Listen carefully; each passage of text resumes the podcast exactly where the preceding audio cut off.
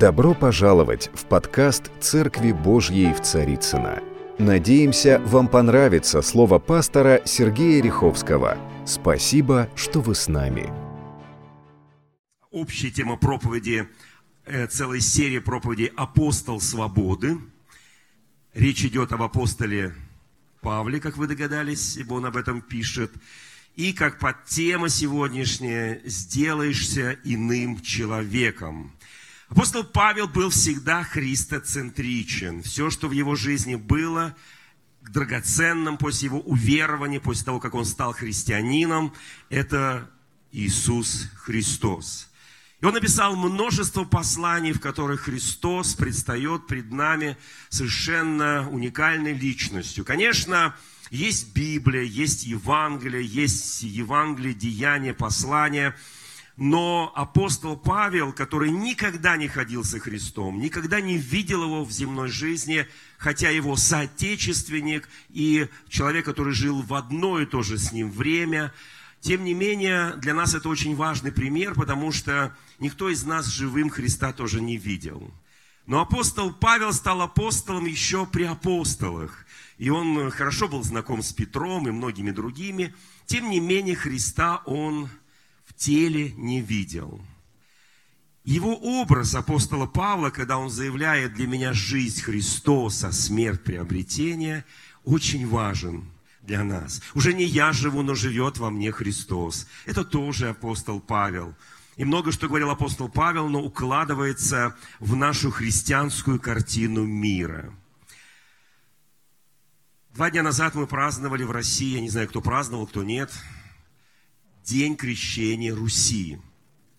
Примерно 1040 лет назад, в 988 году, князем Владимиром была крещена Русь. С этого началось христианство на Руси. И, конечно, этот день мы вспоминали как день крещения. Тем не менее, в XIX веке один величайший русский писатель – который описывал быт церкви, быт служителей, быт вообще народа, который был крещен, да, он назвал э, некое состояние XIX века общества, что Русь крещена, но не просвещена. И здесь есть большая разница между крещением и просвещением. Примерно через сто лет после него один из патриархов русских, уже постсоветское время повторил эти слова, когда ожидал начала э, возрождения церкви в России. Он сказал те же самые слова, это наш уже соотечественник, наш современник. Он сказал, что Русь крещена, но не просвещена. Почему? А что крещение и просвещение отличаются друг от друга? Ну, конечно.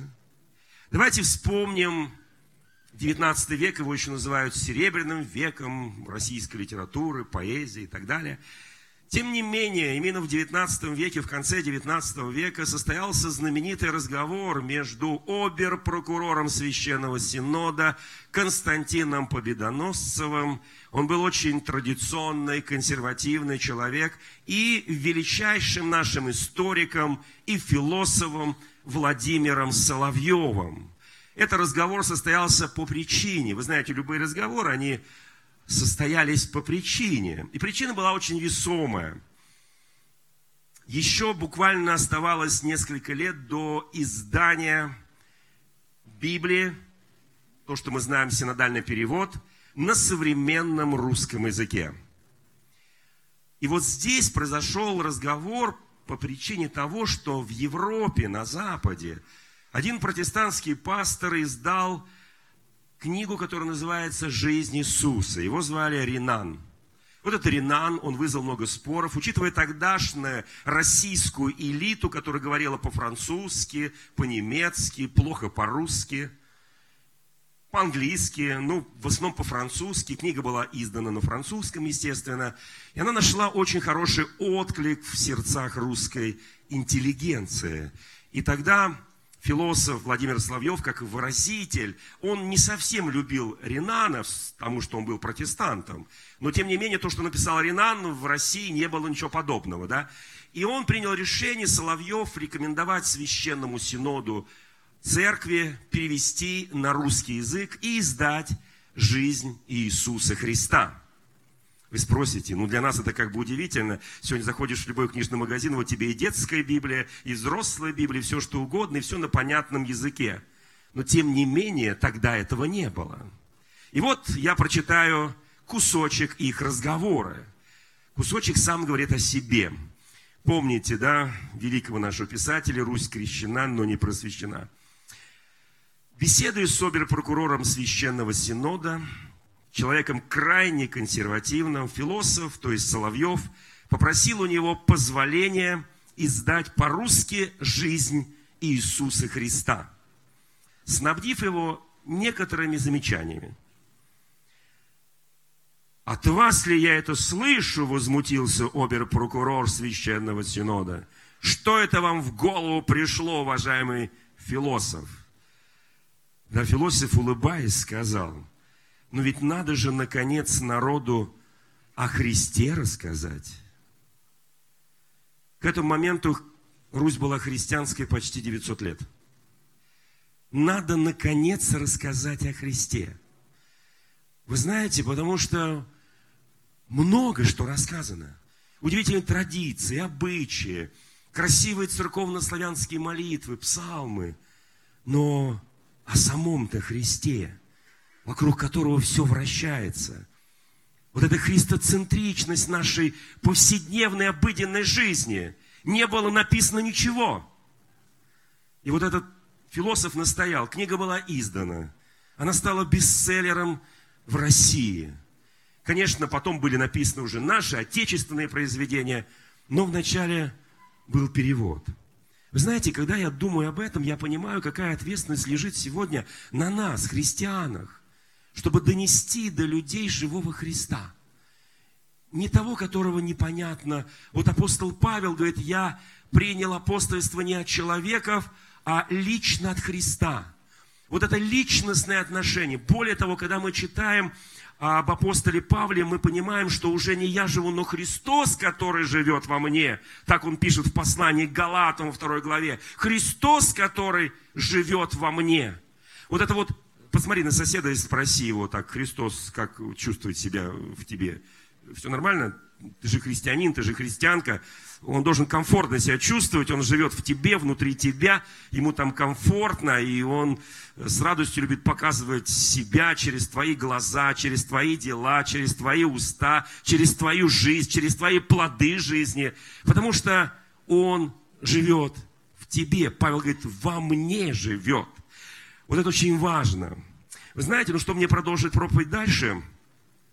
Я хочу напомнить пару мест Священного Писания из Ветхого Завета, потому что история сегодняшняя будет почти целиком из Ветхого Завета, потому что история знает двух Саулов. Двух Саулов. Один из них первый царь Израиля по имени Саул или Савл. Имя второй апостол Павел, которого звали Саул два Саула из одного колена, из одного рода, из колена Вениаминова, из одного очень маленького рода израильского, рода, который постоянно уничтожался, потому что они, они вели себя странно, эти сыны Вениамина, и их несколько раз уничтожали почти полностью, и когда оставалось несколько мужчин, просто давали им женщин других еврейских, чтобы они восстановили свое колено. Странное колено, и два странных человека появились из этого колена – мы сегодня, это проповедь как бы о двух Саулах, о двух Савлах. Давайте мы вспомним пару мест Священного Писания, которые нам будут необходимы для понимания этой истории. Это книга притч, знаменитая 29 глава. Я начну с 18 стиха, который наверняка знают все. Там такая заученная всеми фраза «Без откровения свыше народ не обуздан, а соблюдающий закон блажен». Итак, если ты не имеешь откровения, я не имею откровения, это означает, я необузданно себя веду. Я принимаю решения быстро, скоропалительно часто, и они не совсем точные. Почему? Потому что соблюдающий Божий закон, он блажен. Есть еще в этой же главе интересное место Священного Писания. Собственно говоря, это девиз этой проповеди – боязнь пред людьми ставит сеть. Интересно, правда? Боязнь пред людьми ставит сеть. А надеющийся на Господа будет безопасен.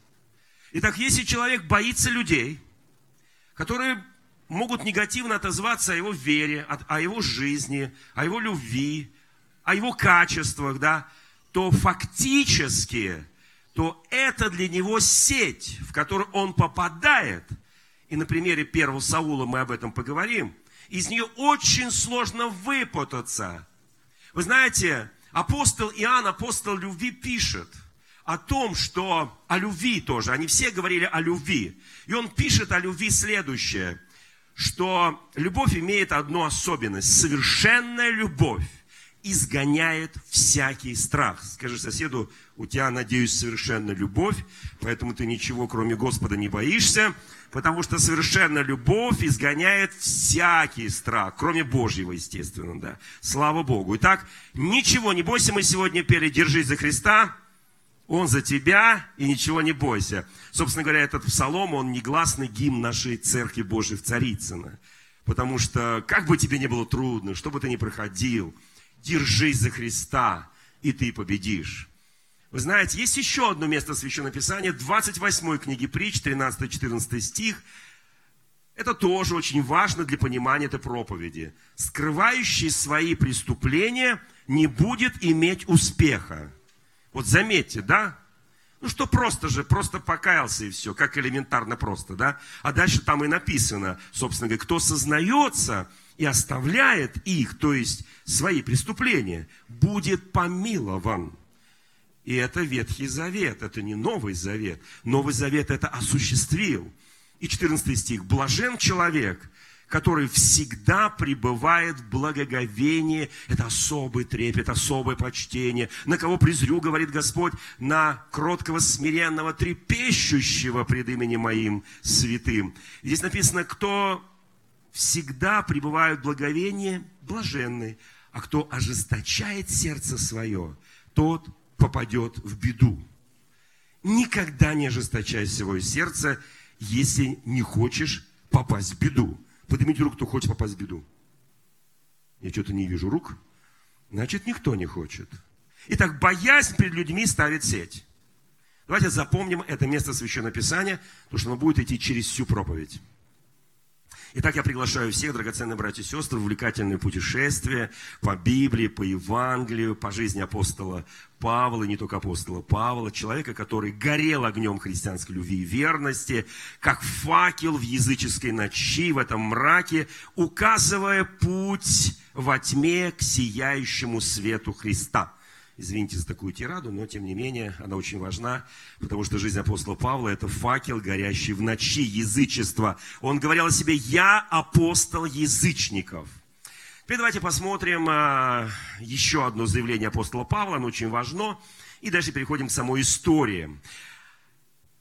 Послание Галатам, первая глава. Я буду читать два буквально стиха. 15-16, когда же Бог, Павел пишет, избравший меня от утробы матери моей и призвавший меня благодатью своей, благоволил открыть во мне Сына Своего. Итак, давайте держать это в уме. Итак, Бог благоволил открыть в нем Сына. Теперь, что же о нас? Я начну издалека. 63 год до нашей эры – до Рождества Христова, Палестина. На дорогах Палестины иудеи показались колонны римских солдат. За ними тянулись обозы, тяжелые осадные орудия, легионеры, колыхались боевые знамена. Командовал этой огромной армией, которая шла на Иерусалим, чтобы смирить этот город, сорокалетний полководец Помпей – Он втайне мечтал быть мировым лидером, мировых господства, но рядился э, в тогу защитника порядка, некого освободителя народов и так далее. Перед этим он выиграл битву в Армении, победил Тиграна Армянского. Армян приветствую. Это было 63 год до нашей эры, вас тогда еще не было. Слава Богу, что Армения есть, а вот Помпея нет – и Римской империи тоже. А вот Армения есть. Палестина – страна контрастов, там все не так просто, не так, как везде, одновременно разный климат, проедешь страну с востока на запад, попадешь и в снежные заносы, и в палящий зной. Вот такая страна, проедешь с юга на север, там одновременно присутствует четыре сезона, четыре времени года. Кто был в Палестине, кто был в, в, в Израиле, в Иерусалиме, вы знаете. Итак, на пути римлян, этих нескольких легионов, которые он идет смирять Иерусалим, потому что один из претендентов на Иерусалимский трон обманул его, подставил Помпея, и он шел смирять их. Они дошли до Эрихона, это большое Иваевское, там они немножко позволили себе переночевать, целебные источники, пальмовые рощи, и вот рано утром они вышли, легионы Рима, на Иерусалим. Они издалека увидели этот город, который стоял на высокой горе. И Помпей понял, что взять он его не сможет, несмотря на свой колоссальный опыт войн, побед и осад – и до него уже Иерусалим пережил 15 веков славы и падений, то есть 1500 лет. Он стал легендарным городом, и все пытались овладеть им. Итак, на протяжении нескольких месяцев они стояли перед стенами, пока один из кандидатов в цари иерусалимские не предал свой народ и не открыл им ворота. Так всегда бывает, потому что всегда в любом народе может найтись предатель. Они торжественно вошли в Иерусалим, но самым неприступным местом оказался храм.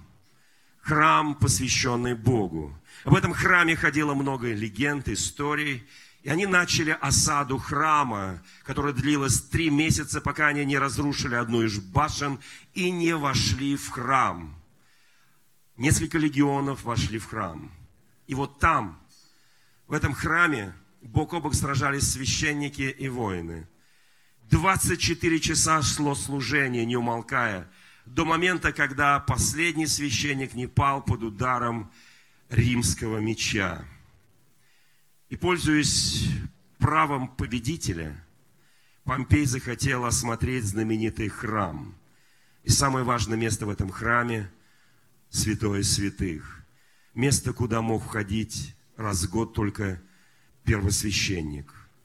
Переступить запретный порог толкало Помпея неуемное любопытство, что там, в этом еврейском храме.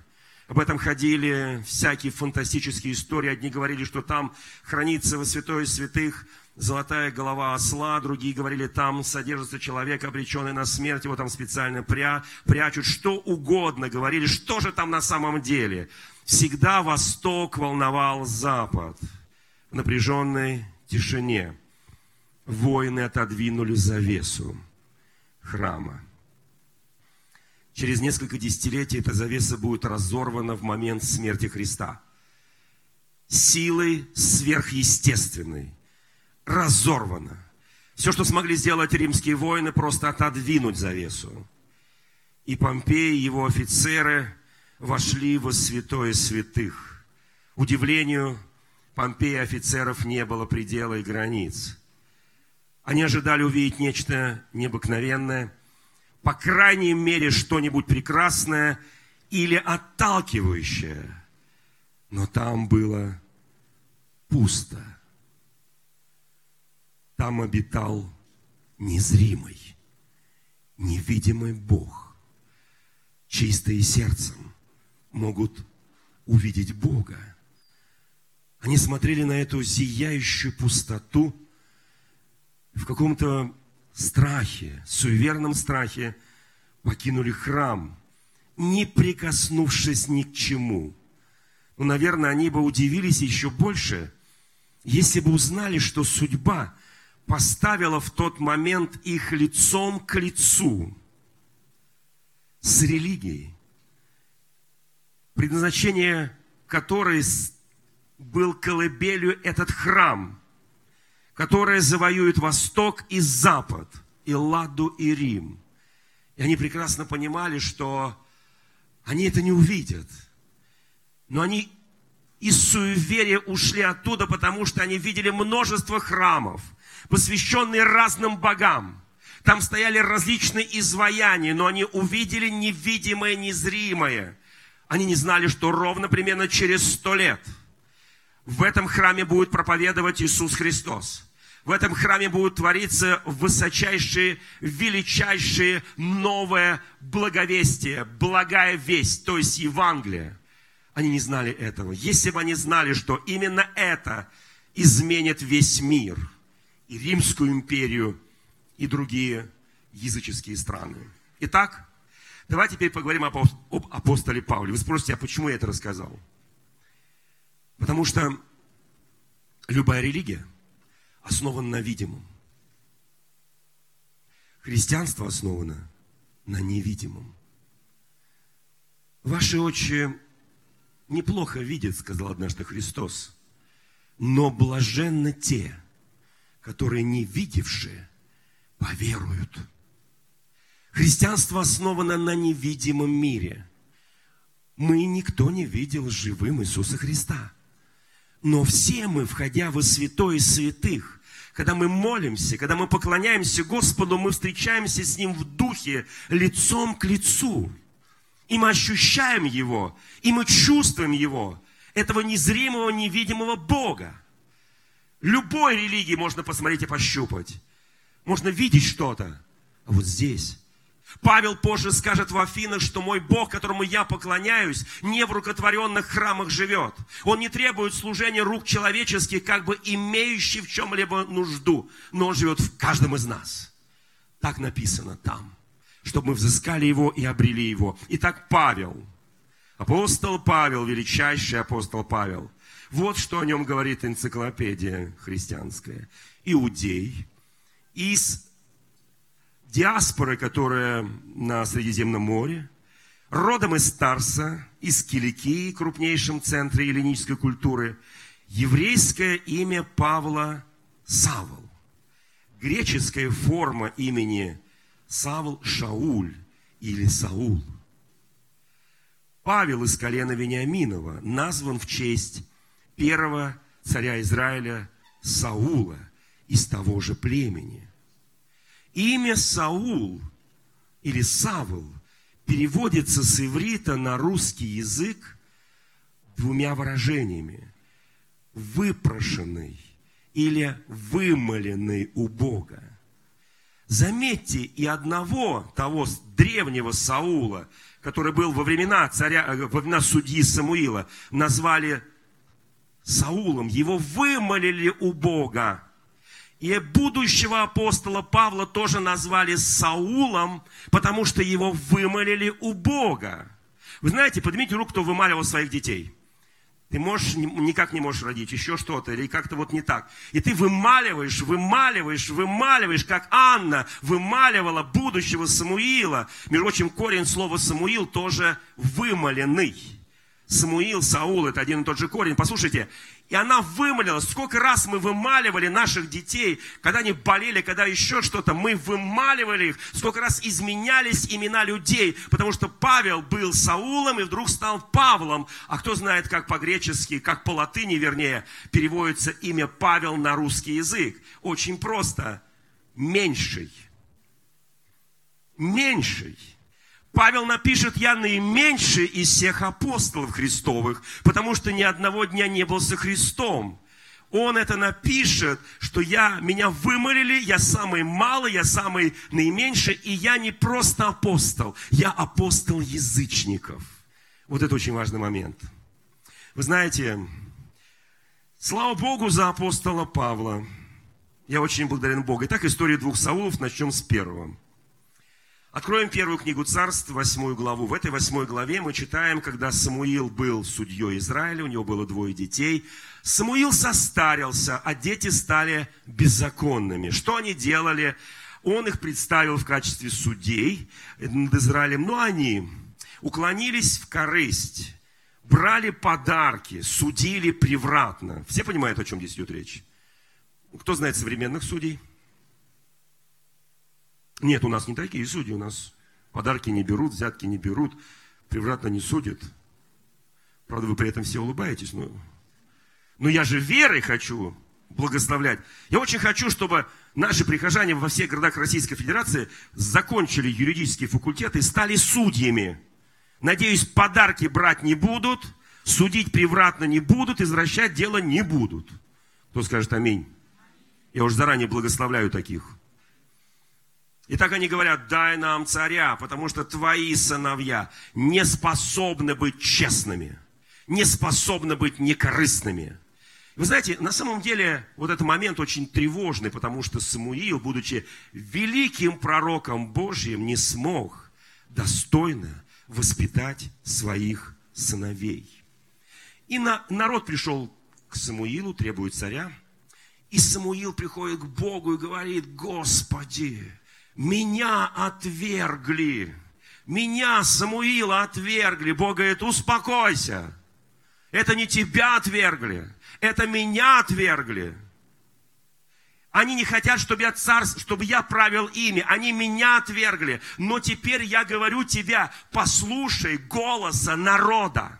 Вы знаете, иногда, когда нам кажется, что-то складывается не так в экономике, в политике, в социуме, нам кажется, все летит куда-то в тарары. Но Бог говорит, послушай, это не вас отвергают, это меня отвергают. Есть вещи, которые мы должны по-другому воспринимать. Мы сразу начинаем роптать, и эти плохие, там все плохое, все ужасное. Бог говорит, успокойтесь. Отвергли не вас, отвергли меня. А ты, говорит Самуил, послушай народа, и я изберу им царя. Знаете, кто нас избирает президента? Ну, мы же все царей, мы, ну нет, царей мы еще не избирали. А вот президентов мы избирали. Поднимите, кто, кто ходит голосовать в день выборов за президента Российской Федерации. Слава Богу. То есть мы имеем опыт избрания президентов. Писание говорит, народ ничего избирать не будет первого царя назначит сам Бог, и второго тоже, между прочим. И вообще Бог эту прерогативу никому не отдает. Потому что сердце царя в руках Господа. Итак, мы сталкиваемся с очень важным моментом, когда Бог предлагает Самуилу найти царя, которого избрал сам Бог. Следующая глава. Она начинается очень просто. Был некто из сынов Вениаминовых, имя его Кис, такое красивое имя Кис. Кто называет своих детей кис? Никто. Потому что кис-кис, кис, там, знаете, как-то, ну, не очень, да. Но это была очень богатая, знатная семья в Иудее. Кис, у этого киса был сын, звали его Саул, вымоленный, выпрошенный, красивый, мужественный, на голову выше всего народа. Правда, это никто не замечал до поры до времени, но такой вот человек. Между прочим, очень послушный. И вот что происходит. Как только Бог включил план избрания царя, в этот день вот у этого некого киса, знаете, сколько примерно было лет этому кису? Ну, может быть, 65-70. Знаете, сколько было Саулу в это время, когда он жил в доме своего отца? Примерно 45-50. Знаете, что у него был сын, как звали сына, который стал лучшим другом Давида? Иоаннафан, которому было лет 25. Услышьте меня, пожалуйста, это не был Саул какой-то юноша, нет, простите. Это был зрелый человек, состоявшийся по жизни. Но папа ему сказал, сыночек, у нас пропали две ослицы. Кто представляет, что такое осел, ослица? Такое упертое животное. Да оно еще и пропало. Знаете, раньше ослы ценились примерно, как сейчас ценятся, ну, ну, хорошая машина на самом деле так ценится сегодня, потому что это была тяговая сила, вот, и была тяговая сила получше даже, чем лошади, она была более выносливая. И вы знаете, вот эти две, и когда пропадает у тебя что-то, нам кажется, ну дьявол, ну вмешался отобрал у меня тяговую силу, угнали мою колесницу, там, не знаю что, да. И мы начинаем на дьявола вот все, бочку катить, там, и говорим, дьявол, как ты мог у нас забрать, у меня. Ты даже не представляешь, что Бог включил механизм избрания тебя в цари. Ты думаешь про слиц, а Бог думает про царство. Ты думаешь про слиц, которые сбежали, а Бог думает о своем народе, чтобы там стал благочестивый царь. Включается процесс. И сын говорит, папа, я пойду найду. Мужику-то 45. Все мы в 45 слушаемся папу, которому 70. Поднимите руку. Я уж не говорю, кто в 14 лет слушается папу и маму, а кто в 25 слушается папу и маму. Редко какая птица э, долетит до середины Днепра, помните, да? Не все мы слушаемся. А вот этому мужичку 45, он говорит, папа, я пойду искать ослиц. Я пойду, я их найду. Он ищет день, ищет два, ищет три, не находит. Вы знаете, вообще в Библии все происходит хорошее, кто знает на какой день? На третий. Иов, Иов вылетает из чрева большой рыбы на третий день и спасает Ниневию. Иисус Христос воскресает на третий день. Третий день хороший день, да? В общем, они ищут, ничего не находят. И тогда Саул, он взял с собой слугу, он говорит слуге своему, слушай, вернемся назад. Проблемка есть одна. Вот три дня мы искали, ничего не нашли. Папа уже будет переживать за нас. Как он любит папу. Как он не хочет, чтобы у папы был сердечный приступ. Как он не хочет, чтобы папа волновался. Вы знаете, что нервы не восстанавливаются. А судья, а слуга ему говорит, послушай, Саул, знаешь, мы сейчас находимся около одного города, в котором живет самый знаменитый человек нашей страны. Он пророк. Я знаю, что все, что он пророчествует, обычно сбывается. Давай мы сейчас с тобой пойдем, найдем его, и чтобы этот пророк сказал, показал нам путь и показал нам дорогу. Это просто, вы знаете, я очень хочу, чтобы с каждым из нас был хороший слуга. Я сейчас не имею в виду, что он там тебе будет прислуживать, да? Вот. У нас у всех есть слуги, да? У всех есть. У, у кого есть слуги? Поднимите руки. Слуги. Есть, есть слуги, да? Служат вам. Я понимаю, что 21 век, тем не менее, спрашиваю. Это вот твои друзья, они могут быть слугами, да, и твои руки, ноги, там не знаю, что еще. Вот, это твои сестра, брат, муж, жена, дети, дети, дети. Это же, это потрясающе, когда дети могут послужить родителям. Как написано в Священном Писании, да, у почитающего отца и мать будет благолетен на земле. А что такое почитание? Это послушание, между прочим. Это просто напоминаю, да. Это отчасти служение слуги. Это нормально. И этот слуга говорит, слушай, не торопись. Давай мы найдем этого пророка, этого провидца, и он нам обязательно покажет путь. Саул говорит, я не могу пойти к этому пророку, мы уже весь свой запас съели, подарков у нас нет, потому что не гоже приходить пред лицо пророка с пустыми руками. Я, говорит, все съел. Ну, тогда дарили продукты питания, это нормально. Слуга говорит, ты не печалься, Саул, у меня есть четверть сикля серебра. Вот такая мелкая монета. Мелочь такая вот, вот мелочь. Четвертая часть сикля серебра. Не знаю, сколько это будет по-нашему. Ну, не, не очень большие деньги. Ну, давай мы отдадим пророку, он нам спророчествует.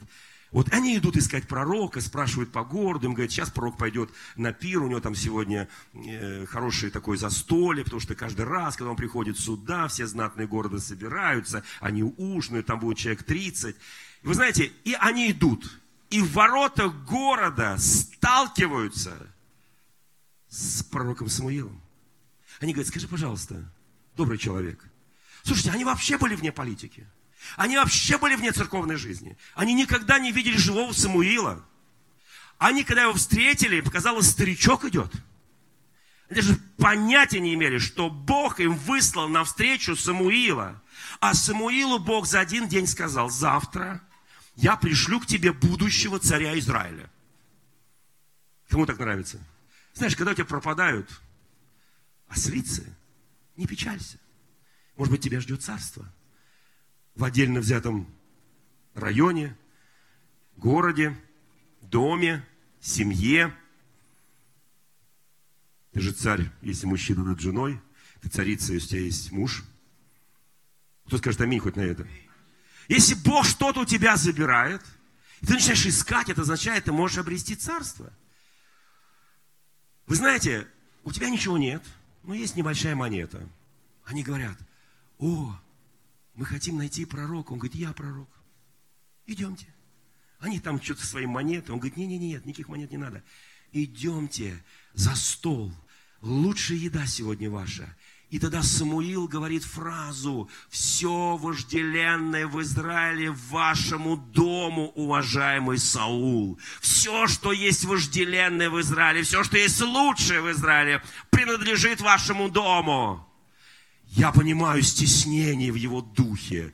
Саул не понимает, что происходит. Да, он видный, красивый, высокий, но он даже никогда не видел Самуила, он никогда не видел близко никаких элит. Послушайте, он просто потерял ослиц. На кого презрю, говорит Господь? На смиренного, сокрушенного и трепещущего перед именем моим святым. Он зовет его, они садятся, пируют, Потом на следующее утро Самуил будет Саула и говорит, пора тебе идти, потому что Бог включил уже время начала твоего царства. И он провожает их за город. И там он просит, пожалуйста, Саул, пусть слуга пойдет впереди. Я хочу поговорить с тобой, только с тобой, один на один. Когда Самуил будет несколько позже, через несколько лет, посвящать царя в Давида, он сделает это публично. Это будут видеть многие, но не поймут. А здесь это же первый случай. Он берет Саула, и вот с чего начинается десятая глава я скажу тебе, что сказал тебе Бог. И взял Самуил сосуд с елеем и вылил на голову Саула, и поцеловал его, и сказал, вот Господь помазывает тебя в правители наследия своего. Послушание Саула.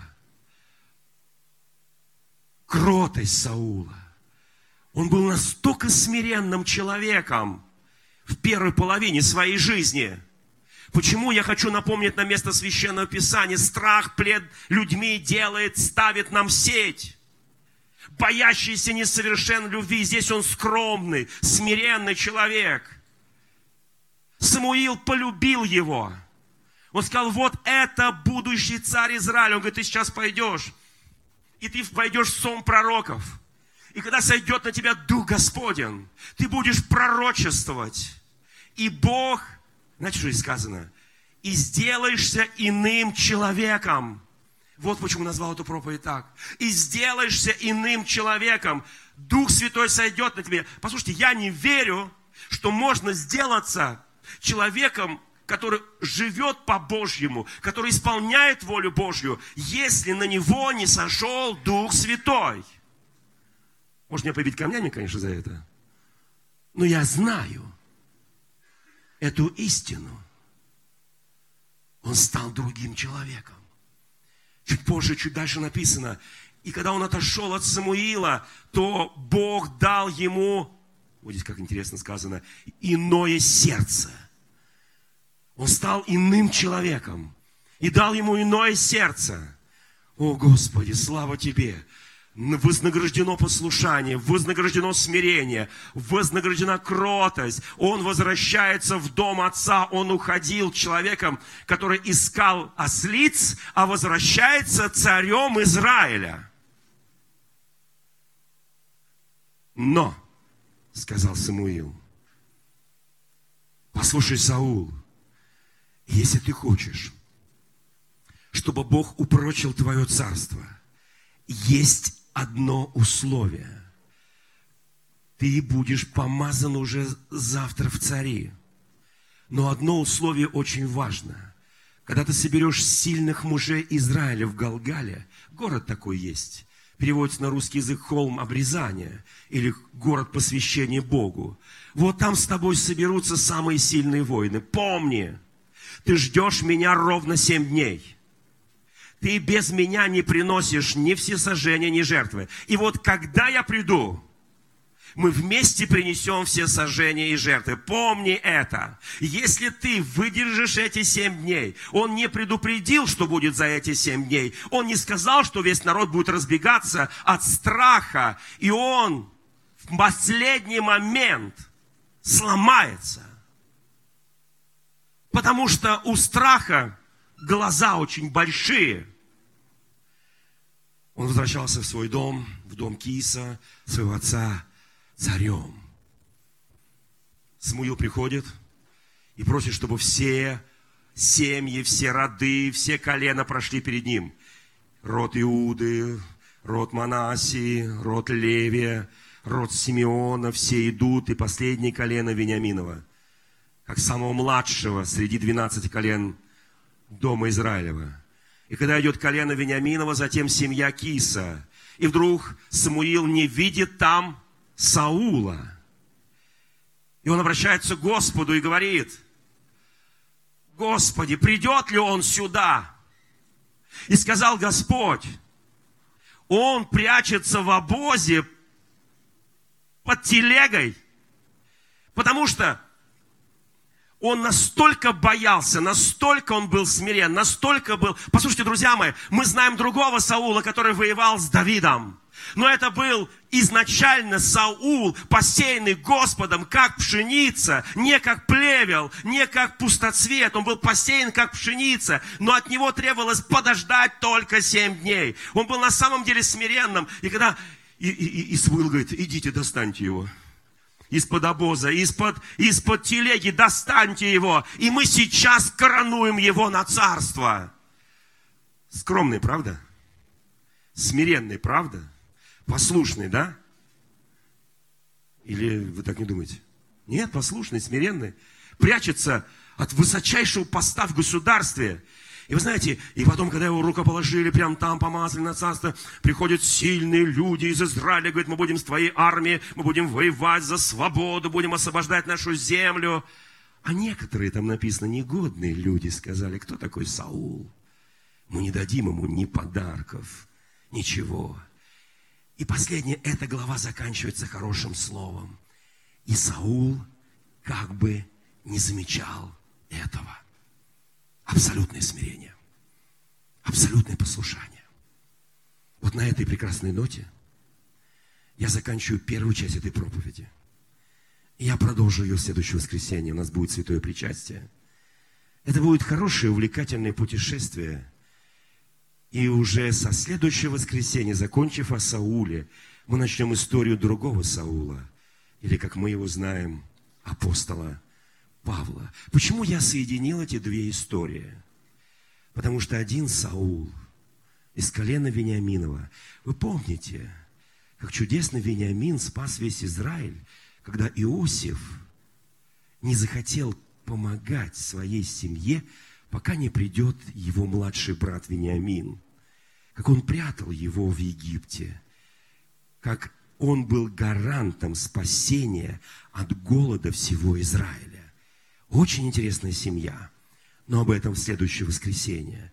Давайте мы сейчас станем пред нашим Господом. Я очень хочу, чтобы мы всегда держались за Христа, чтобы мы никогда не сдавались, чтобы страх не загонял нас в сети нашей жизни, чтобы не Он диктовал нам, как жить, чтобы не Он показывал нам, какие нам решения принимать. Страх не имеет власти над народом Божьим. Скажи в своем сердце, я свободен от страха. У меня есть только один страх. Этот страх называется любовью к моему Господу. Я хочу жить этой любовью, я хочу дышать этой любовью. Я хочу быть христоцентричным, как апостол Павел. Но пусть, скажи, для меня история Савла, как первого царя Израиля, будет поучительным, как из кроткого, смиренного, послушного человека может стать тот, о ком в том числе можно подставить к его жизни 14 главу пророка Исаия. Я не буду сегодня ее вам подставлять. Я сделаю это в следующее воскресенье. Господь милосердный, я прошу Тебя, благослови церковь. Благослови Твоих святых, благослови народ Твой. Пусть эта история станет для многих примером. Если мы что-то теряем, это не означает, Господи, что дьявол вмешался в нашу жизнь. Если я дитя Божье, это означает, что Бог включает определенный план в моей жизни. Пусть я буду внимателен к тому, что, Господь, Ты говоришь. Всегда есть в запасе семь дней, Господи. И да, явите верность и явите ее абсолютной верностью. Я прошу Тебя, дорогой Иисус, благослови сегодня драгоценных сестер и братьев, и пусть помазание Святого Духа будет на них, как Ты сошел некогда на Саула, и он стал пророчествовать, и люди говорили, Саул во пророках, потому что без откровения свыше, как мы читали в начале, народ не обуздан. Дай нам быть водимыми божественным словом, божественным откровением. Дай, Господь, что в нашей жизни встречались появились пророки наподобие Самуила во имя Иисуса Христа. Аминь. Дорогие друзья, спасибо, что были с нами. И до встречи на следующей неделе на подкасте «Церкви Божьей в Царицына.